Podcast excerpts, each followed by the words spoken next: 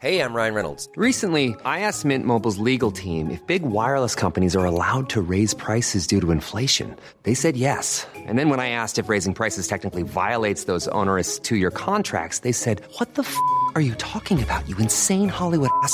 So to recap, we're cutting the price of Mint Unlimited from $30 a month to just $15 a month. Give it a try at mintmobile.com slash switch. $45 up front for three months plus taxes and fees. Promo rate for new customers for limited time. Unlimited more than 40 gigabytes per month. Slows. Full terms at mintmobile.com.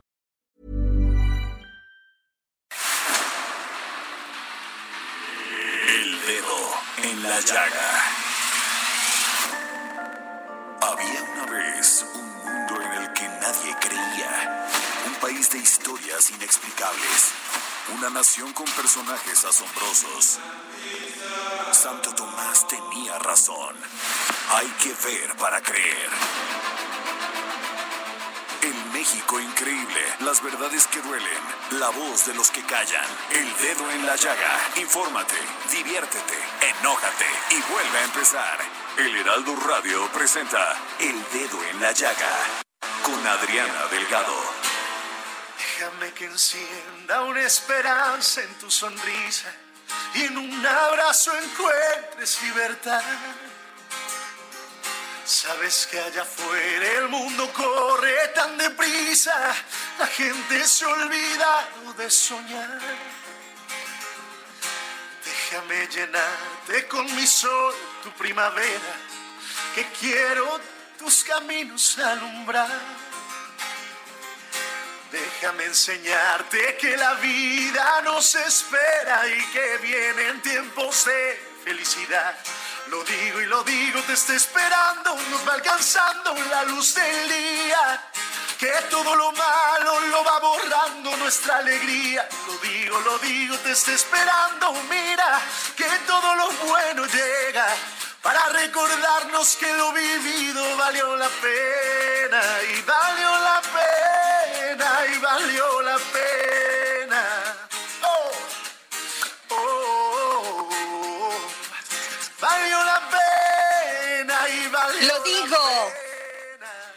en esta maravillosa voz que tiene Carlos Rivera, que pues está presentando en este formato que son los corcientos desde su casa, que se llaman hashtag yo me quedo en casa o hashtag quédate en tu casa. Y con esto, pues que estamos, seguimos viviendo, que es esta pandemia del COVID-19 o coronavirus y que por lo que nos dijeron las, eh, las autoridades de salud, pues esto se va a aplazar hasta más allá de junio. No va a ser fácil porque, pues primero estamos en una sociedad que nunca habíamos vivido esto, los mexicanos y las mexicanas nunca habíamos vivido esto. Y yo sé que es duro, muy duro y que no es fácil afrontar estos días donde pues muchos nos tuvimos que reducir a vivir en nuestras casas y con ello pues la convivencia que pues que es un gran aprendizaje para nosotros porque tenía mucho tiempo que no convivíamos con nuestra familia. Incluso no sabíamos ya ni quién, quiénes eran. Y este momento nos da la oportunidad de volver a reencontrarnos con nosotros mismos y con nuestra familia, con nuestros hijos, con nuestras hijas, con nuestro esposo o esposa. Yo creo que de lo, de lo que estamos pasando hay que sacar lo bueno, hay que sacar la casta y decir esto va a pasar y todo lo que estoy aprendiendo me va a servir para mejorar un futuro, el futuro donde yo me quiero encontrar, donde quiero ser mejor persona, donde me voy a sensibilizar con muchas cosas que ya me pasaban como si no existieran. Y es así como iniciamos este dedo en la llaga. Muy buenas tardes, Jorge Sandoval. Muy buenas tardes, Adriana Delgado. Muy importante lo que acabas de decir, verdaderamente. Pues sí, Jorge, porque fíjate que sobre todo me han estado mandando muchos mensajes por WhatsApp de que hable también de todas las acciones que deben, se deben de tener en la prevención para considerar a las mujeres con discapacidad. que también hagamos pues mucho, levantemos mucho la voz para recibir más formatos accesibles.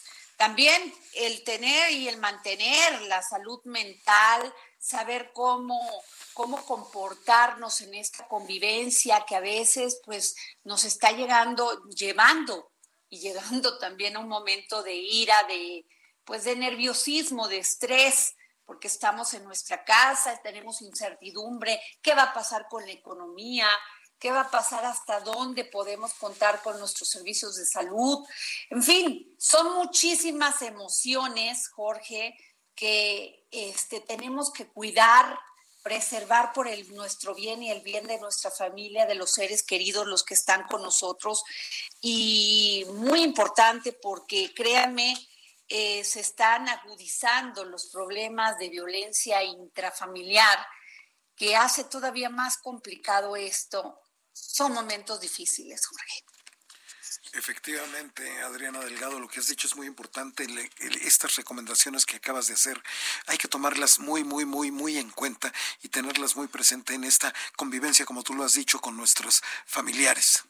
Fíjate nada más, Jorge, sí quiero leer esto porque me mandaron también, por favor, que dijera las recomendaciones de prevención para personas con síndrome de Down en cuanto a esta pandemia COVID-19. Y dice que cuando hay limitación en la comunicación verbal, presta atención para identificar algún síntoma de fiebre, dolor articular o muscular, dolor de cabeza. No exponernos a información sensible de las noticias puede despertar miedo, incertidumbre, lo que acabo de comentar apoyándote en imágenes, comparte información sencilla y responde a sus dudas sobre el virus. Eh, planifica el tiempo, continúa rutinas para vestirse y prepararse para actividades de la vida diaria con horarios regulares de sueño. Lavado de manos y limpieza nasal como parte de la rutina del, del, de higiene, ¿no? Este, luego también te me piden decir las recomendaciones de prevención para personas con discapacidad psicosocial reducir drásticamente el número de personas en unidades e instituciones psiquiátricas, implementar medidas sanitarias y preventivas en unidades e instituciones psiquiátricas, instituciones en asistencia social y hogares protegidos, proporcionar a las personas en unidades psiquiátricas, instituciones y hogares protegidos acceso a la información más reciente sobre el COVID-19. Y aquí quiero decirles que pueden tener un gran auxiliar con nuestra página del Heraldo, nuestro micrositio en el Heraldo, que precisamente se dedica a, este, a contestarnos, a estar pendiente de nosotros y decirnos lo último sobre cómo va este, generándose esta enfermedad, cómo, perdón, cómo va avanzando. Así es, ¿no, Jorge? Has dicho cosas muy importantes porque uno nunca piensa en estos grupos vulnerables, ¿no? Pensamos que todos estamos bien y que todos somos más o menos iguales, pero no, este grupo de, personas con, con, con, síndrome de Down, por ejemplo, que acabas de hablar, o de esta discapacidad psicosocial de los que se encuentran recluidos en instituciones psiquiátricas, son grupos... o, si, no, claro. O si tienes estrés, por ejemplo, dice garantizar apoyo continuo a personas que experimenten angustia, tristeza, preocupación y ansiedad durante el brote de COVID-19. Adoptar medidas financieras adicionales para apoyar a las personas con discapacidad psicosocial que trabajan por cuenta propia, Jorge. Muy importante esto que acabas de decir, Adriana Delgado, verdaderamente, y esta línea que, has mencionado que, que tiene a su disposición el Heraldo Media Group.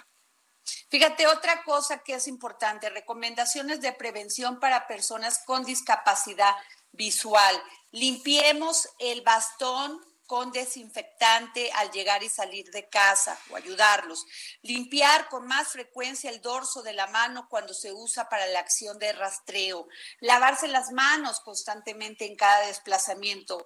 Usar ropa de manga larga que permite usar el antebrazo para la sensibilidad, sensibilidad sin contaminarse y limpiar con frecuencia el celular y teclado del computador.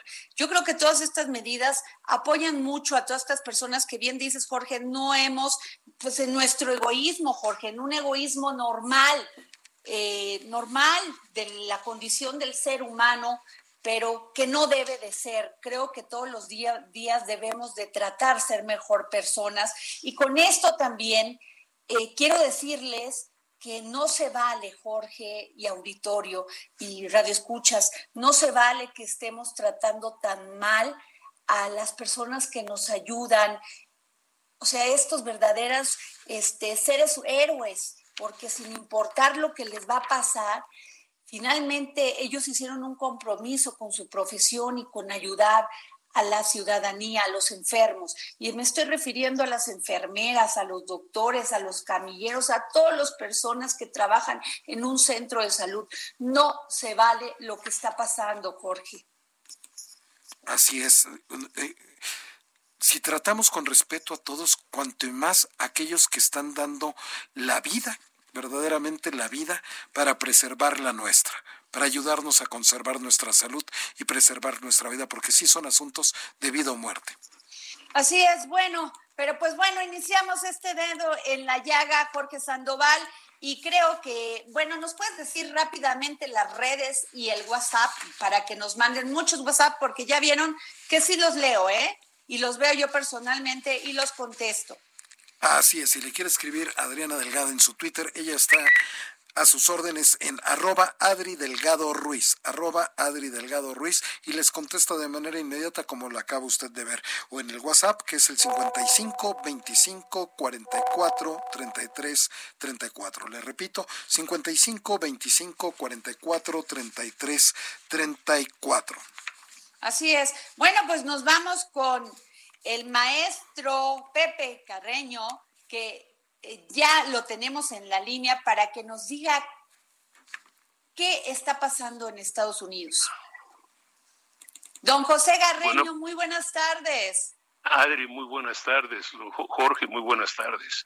¿Cómo están ustedes? Muy bien, don Pepe pues. Carreño. ¿Qué nos puede decir usted? ¿Cómo va? ¿Todo bien? Por fortuna, todo bien. Y aunque como ustedes, pues creo que vamos a poner el dedo en la llaga, no solo en Estados Unidos, sino en otros países. Así porque, es.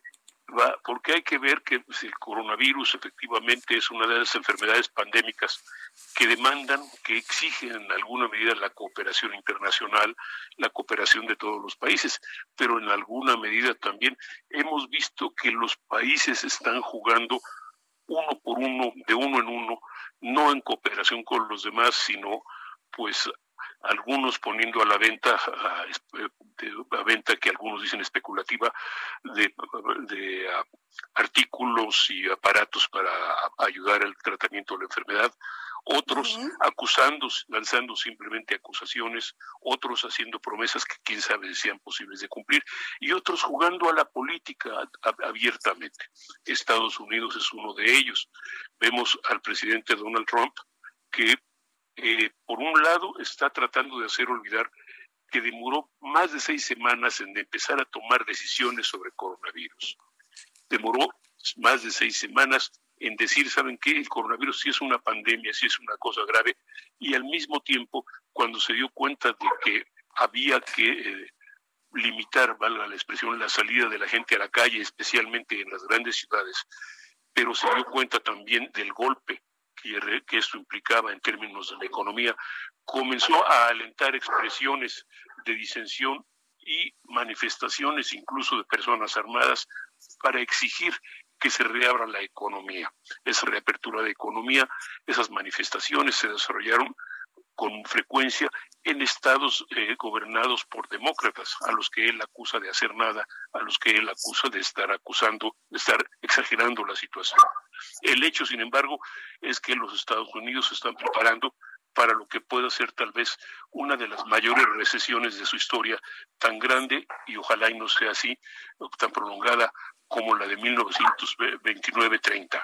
Ahora, esto es eh, pero esto es solamente parte del juego. Recordemos que Estados Unidos es un país que está literalmente en un año electoral y que el presidente Trump está tratando de reelegirse, pero con una economía en ruinas o aparentemente por lo menos muy afectada, con petróleo que anda por los suelos y con una situación político y económica que favorece considerablemente a sus opositores, quienes quiera que sean, y en este caso los opositores favorecidos resultan Joe Biden, que es el vicepresidente, ex vicepresidente de Estados Unidos y virtual candidato demócrata, y quien pueda resultar ser la mujer que va a elegir como, como candidata a la vicepresidencia.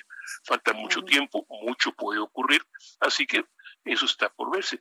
Pero ¿Qué tanto le va a ayudar, Pepe, qué tanto le va a ayudar a John Biden la situación económica que va a enfrentar Estados Unidos? Una, este, pues, está anunciada este, una caída en todos los sentidos.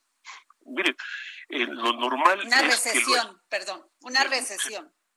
Lo normal es que lo ayude. Lo normal sería que lo ayudara porque evidentemente pues eh, creo que fue Calvin Coolidge el que se le atribuye haber dicho que el negocio de Estados Unidos son los negocios, pero estamos en un país tremendamente polarizado y ciertamente la economía sería el termómetro normal de la, del éxito o del fracaso de un gobierno. En ese sentido, pues evidentemente con una recesión anunciada en puerta, el, Trump no puede alegar éxito. Puede, eso sí, asegurar que la recesión es culpa y la, y la pandemia, por supuesto, son culpa de factores externos, de China, de la situación económica internacional, del petróleo, eh, de, los, de los migrantes, como estamos viendo que ocurre, y pues evidentemente Trump es un tipo que es un hombre muy astuto y está explotando eso, sobre todo entre sectores, los sectores republicanos más recalcitrantes. Si eso le dará más votos a la hora del final, eso, pues no lo sé. Eh, eso está en lo posible, por el momento no en lo probable. Pero no olvidemos que Trump iba perdiendo las elecciones del 2016 hasta el primero de noviembre de ese año y que para el 5 de noviembre era el presidente electo. Así que, pues ¿qué vamos a decir? Bueno, pues dígame, dígame, don Pepe. Ahora, me, gustaría entrar en una segunda parte, otro país que de cierta forma se refleja, remeda la situación de Estados Unidos, pero mucho más grave. En este caso sería Brasil. El presidente Jair Bolsonaro es un hombre de derecha, nunca lo ocultó, promilitarista, nunca lo ocultó, pero en los últimos tiempos digamos, que, que, se ha desatado. Se ha desatado, no solo se ha peleado con el Partido Liberal Brasileño que lo llevó al poder, literalmente está peleado con toda la cúpula del Congreso, con gran parte de la, con parte de su gobierno, por simplemente porque está dedicado a ignorar, se dedicó a ignorar tremendamente las ah, recomendaciones en torno al coronavirus. Y de hecho han sido los estados brasileños los que se han adelantado a poner medidas de, precaución y medidas caucionarias para enfrentar el problema. Ahora, el gobierno federal no ha hecho nada, porque, pues vamos, el señor Bolsonaro dice que los brasileños pueden bucear en las, eh, en las atarjeas, no veo razón para que se contagien, de, o lo que él considera como una gripilla. Pero el colmo llegó el domingo pasado, cuando simplemente eh, salió a, encabezar y a dirigirse a una manifestación de sus partidarios en la cual pues eh, virtualmente se pronunció por un golpe de Estado militar. Porque, ah, porque finalmente él cree que los militares van a poner ley y orden. Pero, pues, al parecer los militares no están muy de acuerdo con el tema, no que les desagrade, pero eh, la, la realidad es que gozan de independencia, gozan de una relativa autonomía tienen empresas, nadie los molesta porque se van a meter en una bronca. Así que eh, a quién sabe lo que vaya a pasar ahí. De todas maneras, la crisis es importante. Y esos son solo dos países donde la política doméstica está afectando realmente la, eh, digamos, la economía. no solo la economía, sino la, política de salud, claro. Eh, todo, todo, lo que de alguna manera se supone pues conforma las funciones de un gobierno normal. Ahora, en los Estados Unidos, que es el que más nos importa a nosotros por la cercanía, por la vecindad y por el número de mexicanos y mexicoamericanos que hay ahí, pues eh, la economía es francamente mala. No es en una situación del 35% de las familias latinas en Estados Unidos dice que alguno de sus miembros perdió ya el empleo. Otro 35% ha sufrido reducciones en sus salarios para enfrentar, para ayudar a que las empresas enfrenten la situación. Entonces, pues estamos hablando de una situación que nos afecta a nosotros porque no sabemos en qué medida va a impactar eso en el al envío, por ejemplo, de remesas. Claro. Un Pues sí, estudio complicado reciente el tiempo. que un estudio reciente hablaba de que serían probablemente alrededor de 8 mil millones de dólares de remesas menos que el año pasado. Esto, pues, eh, lo, lo- lo veremos en cuestión de meses y iremos de- detectando las, las cifras mensuales, pero por lo pronto no se ve nada provisorio. Híjole, qué complicado, don Pepe, pero por favor voy a estar muy pendiente con usted para que nos siga diciendo qué va, qué está pasando en Estados Unidos, porque efectivamente nosotros tenemos radioescuchas en McAllen, en Brosville y en varias otras ciudades en Estados Unidos, don Pepe Carreño. Será un placer, Adri. Muchas gracias. Muchas, muchas gracias. Tuvimos a don José Carreño, columnista, pues del mundo. Es un hombre profesional y experimentado en todos los temas de economía, cultura, social y política en varias partes del mundo. Y bueno, tenemos a, en la línea a don Pedro Alonso, socio director de la Consejería Bursalti, analista económico y financiero. Don, don Pedro, muy buenas tardes. Buenas tardes, eh, gracias Do- por llamar.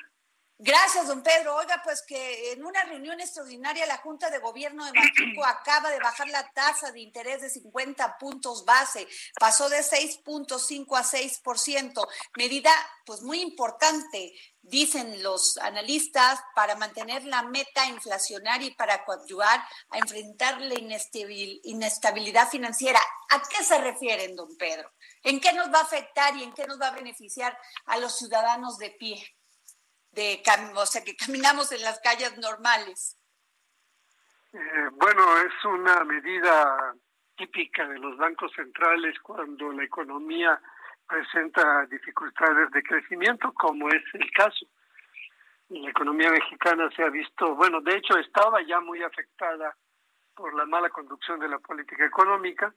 Eh, esto se ha agravado con la crisis derivada de la pandemia del COVID-19 y además, eh, bueno, tenemos el escenario del petróleo que para países como el nuestro pues es altamente negativo.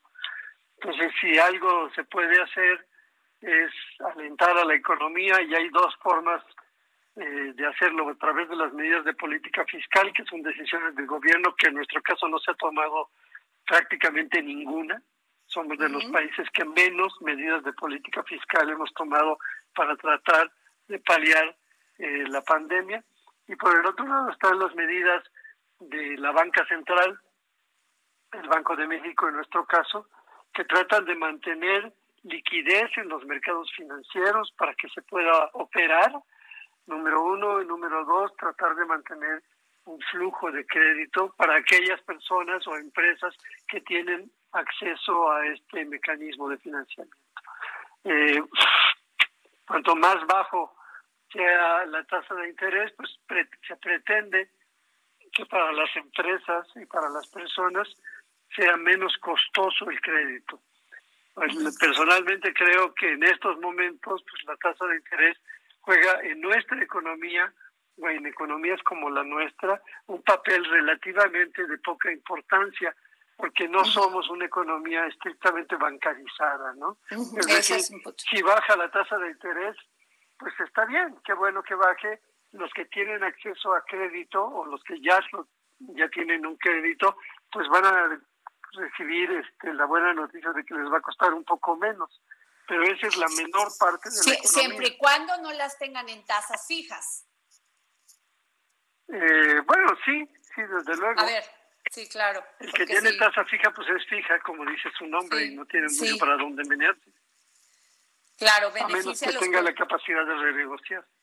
Y, y también dicen que, que eh, las acciones aprobadas por Banfico apoyará el funcionamiento del sistema financiero hasta por 750 mil millones de pesos.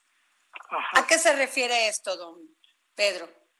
Bueno, el Banco Central tiene dos o tres mecanismos para influir o tratar de influir en el ritmo de actividad económica. Uno es el de la tasa de interés que ya dijimos, que es relativamente limitado en economías como la mexicana, que tiene muy poca o una baja bancarización. No, la gente que tiene acceso al crédito es relativamente poca.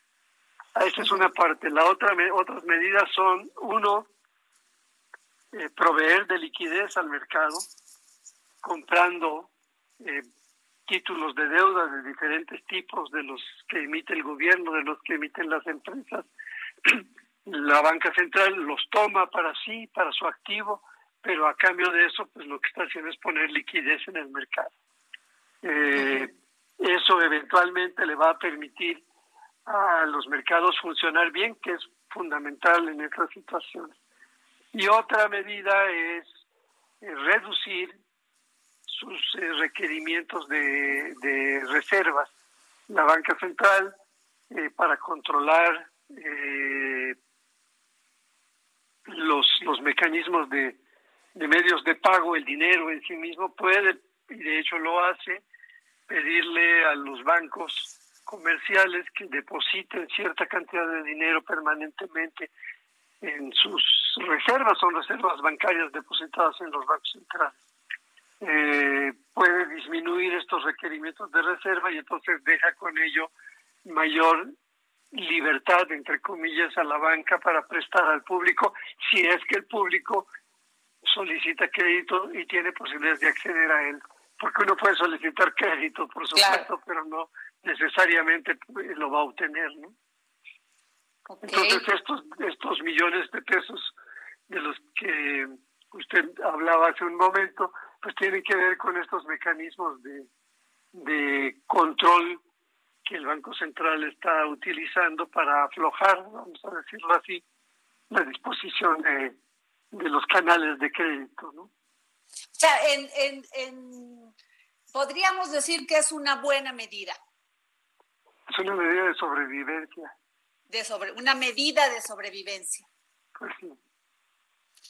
Pues muchas gracias. Ahorita es difícil, es difícil decir de esto si es bueno o es malo. Yo digo que es una medida de sobrevivencia, en realidad. Ok, pues Ahí nos, así nos quedamos, don Pedro. Muchísimas gracias a don Pedro Alonso, socio director de la Consejería Bursátil, analista económico financiera. Muchas gracias, don Pedro Alonso. Jorge. Muy interesante, muy importante lo que acaban de hablar. Pues Esto es tremendo, una medida de sobrevivencia. No, bueno. No, bueno, es que, que lo diga don Pedro Alonso, que es un hombre serio y que se reconoce en el ámbito financiero, sí me preocupa y me preocupa mucho, Jorge. Nos vamos a un corte comercial, regresamos aquí en el dedo en la llaga. Yo soy Adriana Delgado, me acompaña Jorge Sandoval. Regresamos en un momento. Sigue a Adriana Delgado en su cuenta de Twitter, arroba Adri Delgado Ruiz. Además, te invitamos a enviar tus opiniones y comentarios en texto o por mensaje de audio a través de WhatsApp al 55 2544 3334. Y si quieres escuchar El Dedo en la Llaga de El Heraldo Radio, en cualquier momento y donde quiera que te encuentres, descarga el podcast disponible en Spotify y iTunes. Heraldo Radio. Sigue a Adriana Delgado en su cuenta de Twitter arroba Adri Delgado Ruiz. Además, te invitamos a enviar tus opiniones y comentarios en texto o por mensaje de audio a través de WhatsApp al 55 2544 3334. Y si quieres escuchar El Dedo en la Llaga de El Heraldo Radio, en cualquier momento y donde quiera que te encuentres, descarga el podcast disponible en Spotify y iTunes. Regresamos aquí al dedo en la llaga y lunes negro, Jorge, y creo que un martes también en el petróleo. Efectivamente, Adriana Delgado, este colapso petrolero, pues hoy también, como tú bien dices, Hoy, el martes, también ha sido negro en el petróleo porque eh, el petróleo Brent cae un 25%, el West Texas un 43% y la mezcla mexicana, bueno, el caso mexicano, nos hemos hundido al mínimo, al mínimo histórico verdaderamente. Y esto ha golpeado tanto las bolsas en el mundo como nuestra bolsa mexicana, como ha presionado al peso para que nos vayamos casi a los 25 pesos el día de hoy, Adriana Delgado. Así es, qué terrible, Jorge, porque ah, no es un caso nada más en México, digo, nosotros somos productores de petróleos, pero está afectando a todo el mundo, ¿eh? Y es por eso, Jorge, que hoy tenemos Presenta a nuestro invitado, por favor. Sí, se encuentra ya en la línea el maestro Ramsés Pech, experto en el sector energético. Maestro, muy buenas tardes, ¿cómo está? Bien, ¿cómo están ustedes? Muy bien, maestro Ramsés Pech. Este, quisiera que me dijera qué significa que se nos haya venido este lunes negro y este martes negro en el petróleo, México. Bueno, lo que ha pasado es que es un caso atípico, nunca antes visto en cuanto a las cotizaciones y formalizaciones de contrato que se tienen para la compra de petróleo crudo. Hay que explicarle al público que lo que se bursatiliza y lo que se compra, hay dos tipos de mercado, lo que llamamos nosotros el mercado spot, que es a 30 días, que podemos darle una fecha para el WTI, que era del 21 de abril al, al 21 de marzo al 21 de abril, que hoy se están cancelando los contratos de, de abril para entregar crudo en mayo. Lo que sucedió y lo que estamos viendo el día de hoy parte es que hay una alta incertidumbre en Estados Unidos de si te compro tu petróleo, ¿dónde lo voy a almacenar? Hemos de recordar que Estados Unidos produce 12 millones de barriles diarios y exporta alrededor de entre 3 y 3.5 millones y la diferencia se queda en Estados Unidos con las refinerías para almacenamiento, su comercialización. El día de ayer y lo que estamos viendo hoy fue una transición nunca antes vista entre los contratos que se vencían de entrega de crudo de mayo con el futuro de junio. Por eso vemos una diferencia en los futuros ayer del día de junio que estaban en 21 y hoy sí estamos viendo a esta hora estamos viendo que los futuros de junio están alrededor de 13.09 y el último contrato que está por firmarse ahorita en mayo está en 13.68. Entonces, esto sucedió porque nunca había sucedido una diferencia de entre la demanda y la oferta y hoy entra la variable que se llama inventario, que hoy en Estados Unidos, cuando vimos valores negativos ayer, es que indica que el mercado mm, te compraba tu crudo no, tu mercado no te lo quería comprar el crudo, por lo tanto te lo estoy colocando negativo. Es un castigo que se le dio porque los únicos que fueron afectados de todos los barriles que se venden fue el WTI y el de Canadá, porque Canadá le vende gran parte de su producción a Estados Unidos, y el de Oman, el de Dubai, el Brent y el de Urales no fueron afectados. Muchos hablan este profesor Pech, que Estados Unidos aprovecha esta circunstancia para llenar inventarios con petróleo regalado. ¿Qué me puede decir no, de? ¿No? No, no, no, es así. Por ejemplo, a ver, Estados Unidos tiene dos tipos de almacenamiento, lo que se llaman reservas estratégicas, que son de la nación. En esto, Estados Unidos tiene alrededor de capacidad, alrededor de 723 millones de barriles. Hoy en día están en 635. Por eso vimos ayer al presidente Donald Trump que dice que va a comprar 75 millones de barriles para ayudar a los productores y los va a meter en la reserva. Eso es lo que tienen hoy en día. Y el segundo inventario es lo que llamamos nosotros el operativo que está por arriba de los 500 millones. Es decir, Estados Unidos hoy tiene alrededor de más de 1.100 millones de barriles eh, almacenados y su capacidad, podamos decir y determinar que ya está, por decir decirlo, al 90% lo que necesitan ellos y lo que dijo el mercado es yo no estoy eh, con la certidumbre de dónde voy a almacenar el crudo porque tu capacidad de almacenamiento ya está saturada. Y este es el único mensaje que el mercado mundial está recibiendo que si el acuerdo de que se hizo de la OPEP más hace unos días no se llega a realizar el recorte a partir del primero de mayo, salvo que la OPEP ya está pidiendo que se haga antes, si no se hubiera hecho ese acuerdo, en el, a mitad de mayo hubiéramos tenido este mismo fenómeno con todos los barriles que se están cotizando. ¿Por qué? En el mundo hay alrededor de 4.600 millones de barriles de capacidad de almacenamiento y hoy estamos alrededor de los 4.480, 4.470. Si no hubiéramos hecho el acuerdo, tendríamos problemas de almacenamiento.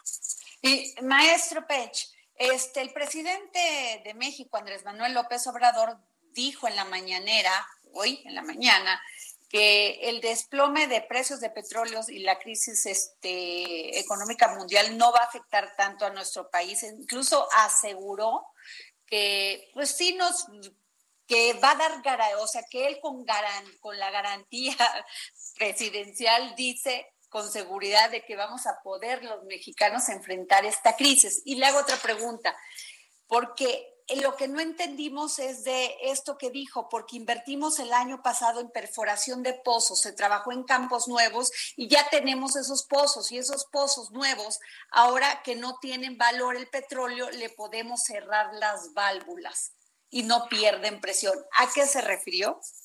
Bueno, lo que sucede, por ejemplo, cuando yo tengo mi producción, tengo un número de pozos que hoy en día eh, operan, lo que llamamos los pozos que están de operación. En lo que refiere al crudo, tenemos más de 4.500 pozos que hoy en día están operando. Eh, gran parte de los pozos están en tierra. Los pozos nuevos significa que nos están dando una producción adicional y lo que habló de campos maduros son pozos que se puede controlar su cierre por medio de la estrangulación que nosotros conocemos de una válvula que se llama en el árbol de Navidad, que nosotros le decimos técnicamente, pero tiene que estar sustancialmente en el sentido del recorte que nos han solicitado. Si nos hubieran dicho que recortáramos 400 mil barriles, tendríamos que haber cerrado más de 2.500 pozos en menos de 15 días. Ahorita vamos a ahorita vamos a recortar 100 mil barriles, pero en una forma gradual que ya los técnicos hoy en día ya están haciendo la evaluación para, para aplicar el recorte y yo creo que no vamos a pasar más de 200 o 300 pozos por los 100 mil barriles o 500. Podría ser, eso va a depender mucho de la parte técnica. Pero eh, que no nos va a afectar a nosotros, claro que nos va a afectar a nosotros en el siguiente, en el siguiente aspecto. Cuando nosotros, cuando nosotros hacemos el cálculo del precio del barril, que como lo vamos a vender, hay una fórmula que depende de dónde mandemos el crudo. Es decir, si lo mando a Europa o lo mando al Medio Oriente o a Estados Unidos.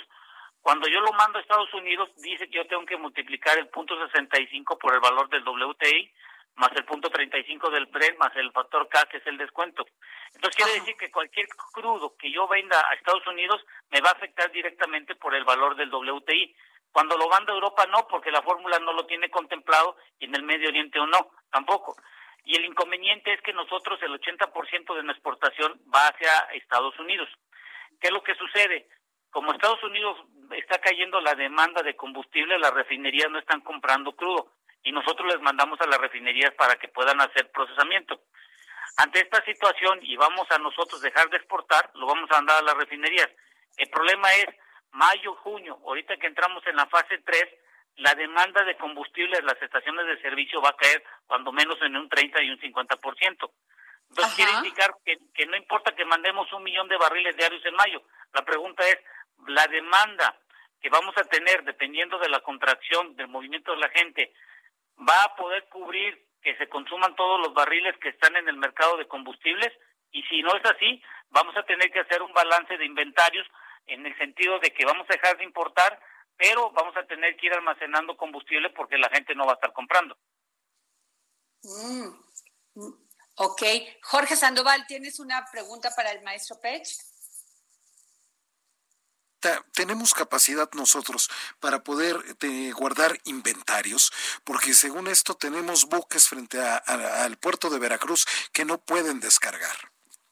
Bueno, lo que hay que tener son dos tipos de inventarios que hay que manejar. El inventario que dijo el director de Pemex que tenemos para crudo es de 11 millones de barriles de año.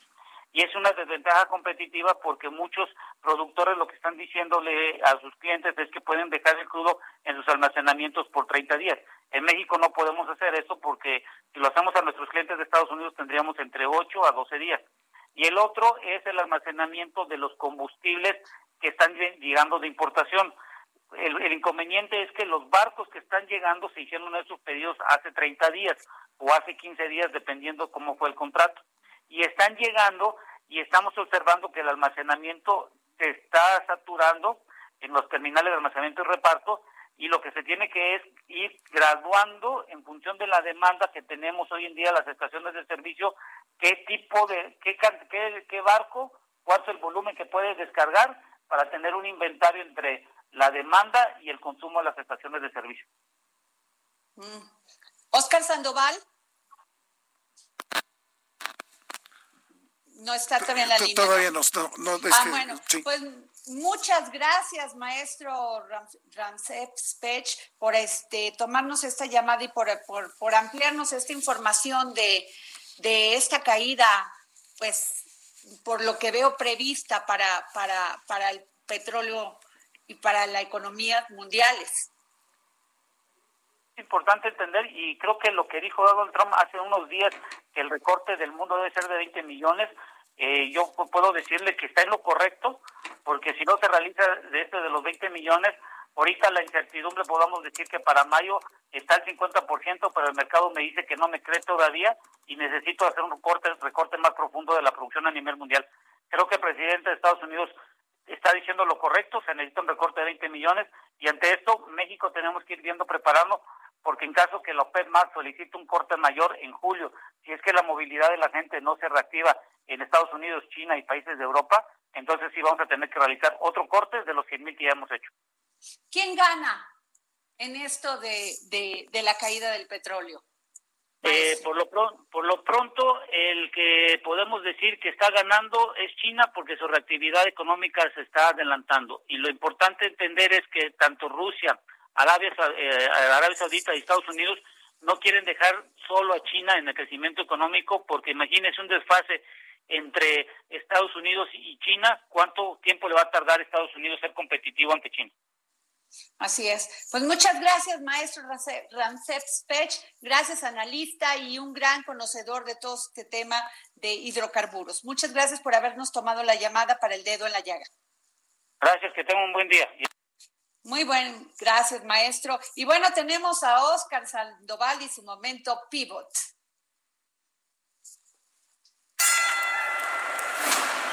Momento pivot con Oscar Sandoval. Oscar Sandoval, te anduve buscando por la línea para ver si tenías alguna pregunta para el maestro Ramsés Pech. Estaba yo listísimo y claro que tenía una pregunta porque la realidad es que es un tema interesantísimo, eh, la forma en la que se ha abordado el día de hoy la situación económica en el mundo, sobre todo pues porque la realidad es que el petróleo es lo que nos está dando eh, digamos, lo más tangible que hemos visto respecto a lo que está pasando con eh, con el COVID-19 en el mundo, pero, pero pues, escuchaste la baja en el consumo.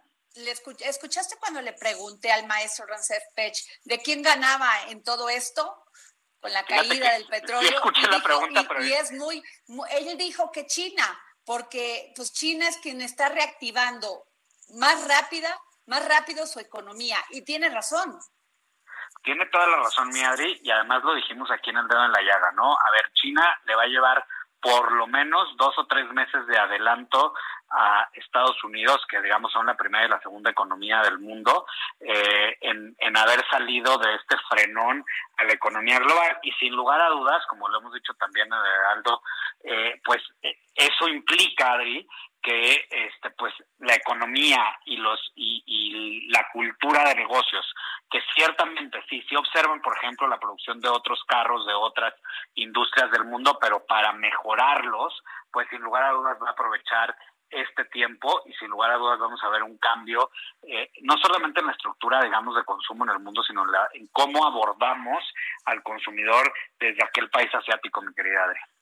No, bueno, pero fíjate una, una cosa muy importante que pues que puso a funcionar inmediatamente China con este tema de la crisis, no solamente la crisis de salud que sufrió, sino la crisis económica, eh, pues que inmediatamente incentivaron, incentivaron este, los bancos, el apoyo financiero por parte del Banco Central a los, a los microempresarios.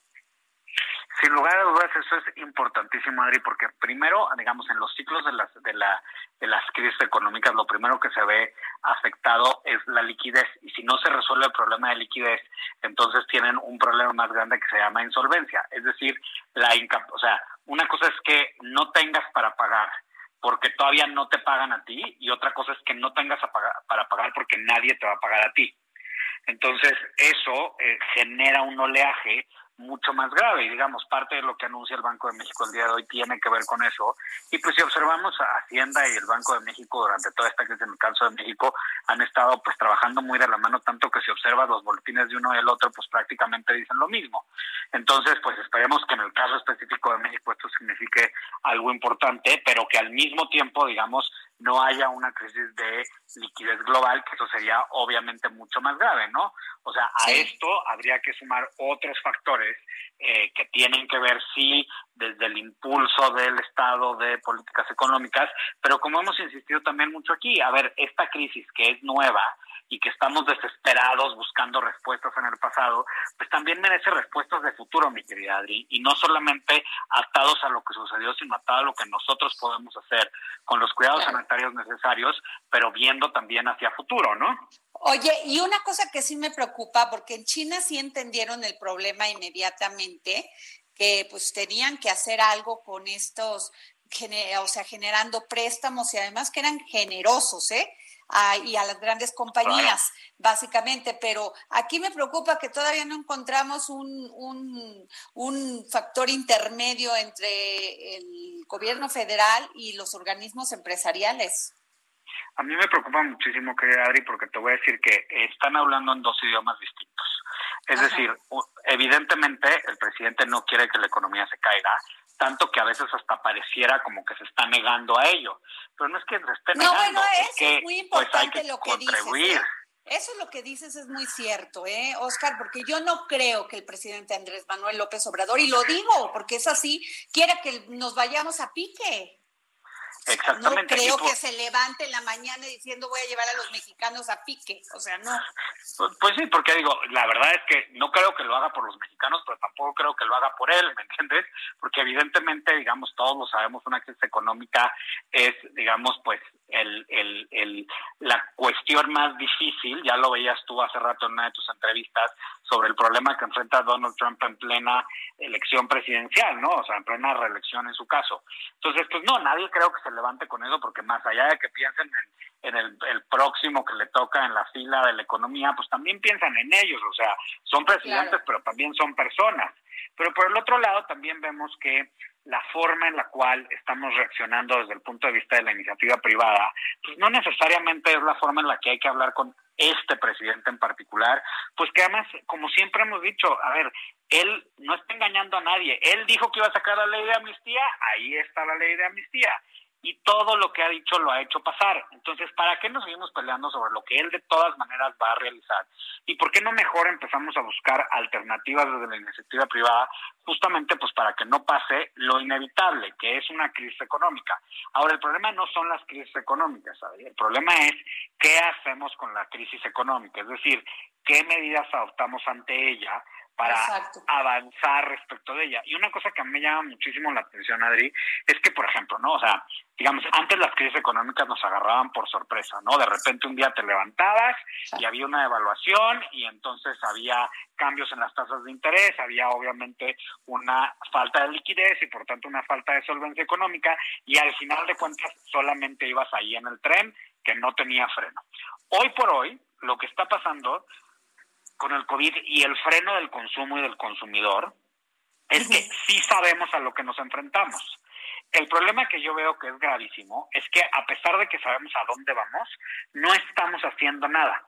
Es decir, vamos tranquilitos. ¿Pero qué propones, Oscarito? A ver, proponme pues, rápido porque se nos va la línea. En un minuto, dime, pues. se nos va el pues tiempo. Dime. algo. Mira, vamos a partir en la propuesta de que, fíjate, vimos un, un estudio que se llama ¿Cómo está cambiando el consumo frente al COVID-19? Simo Consulting, que dice que dos de cada diez mexicanos aceptamos que estamos angustiados frente a lo que viene y lo voy a contrastar con Italia, que son nueve de cada diez. ¿Cuáles son las oportunidades?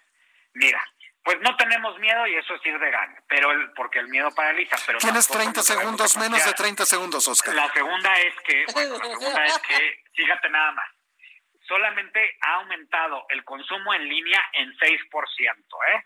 Entonces, yo lo que le digo a la gente es que aguante, que no cierre su local, porque los clientes vamos a regresar. Listo, con eso nos quedamos, mi querido Oscar. Les mando un abrazote. nos vamos, este, Oscar Sandoval y Jorge Sandoval. Nos vemos mañana aquí en el dedo. Dos, te vienes un minuto conmigo, tu patiño. Está en la línea. ¿Gonzalo? No, Ihuatl. No, ya no, pues ya, ya no, ya ya, ya, bien, pero- se nos acabó el tiempo.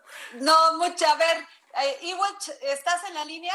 No, Adriana, buenas tardes. A ver, rápidamente dime tres cosas con las que mejorar nuestro día el día de hoy. Por supuesto, Adri, mira, para todos los amigos del Heraldo, en- eh, voy a tuitear unos ejercicios muy, muy eh, para principiantes, para personas que quieran bajar su nivel de estrés, su nivel de ansiedad.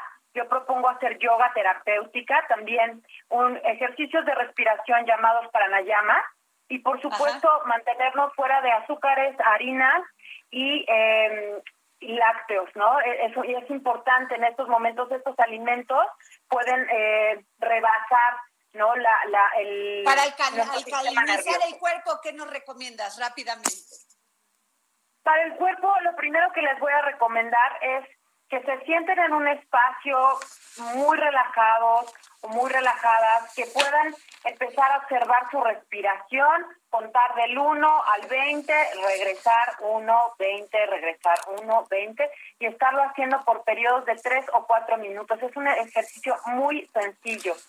Voy a, voy a darles ejercicios en, en también en la tu cuenta, de Ihuatl, tu cuenta para ver dónde van a estar los ejercicios. Claro, en Instagram es I latina H U I T L, Iwitl, ese es mi nombre, y ahí van a poder encontrar esos ejercicios que les estoy nombrando. Perfecto. Pues muchas gracias, Iwatch. Te estuvimos llamando Gracias, para tener más tiempo. Les mandamos un beso. Nos vemos mañana. El Heraldo Radio presentó El Dedo en la Llaga con Adriana Delgado. Heraldo Radio, la HCL se comparte, se ve y ahora también se escucha. Planning for your next trip? Elevate your travel style with Quince. Quince has all the jet setting essentials you'll want for your next getaway, like European linen, premium luggage options, buttery soft Italian leather bags, and so much more. And is all priced at 50 to 80% less than similar brands. Plus, Quince only works with factories that use safe and ethical manufacturing practices. Pack your bags with high-quality essentials you'll be wearing for vacations to come with Quince. Go to quince.com slash pack for free shipping and 365-day returns.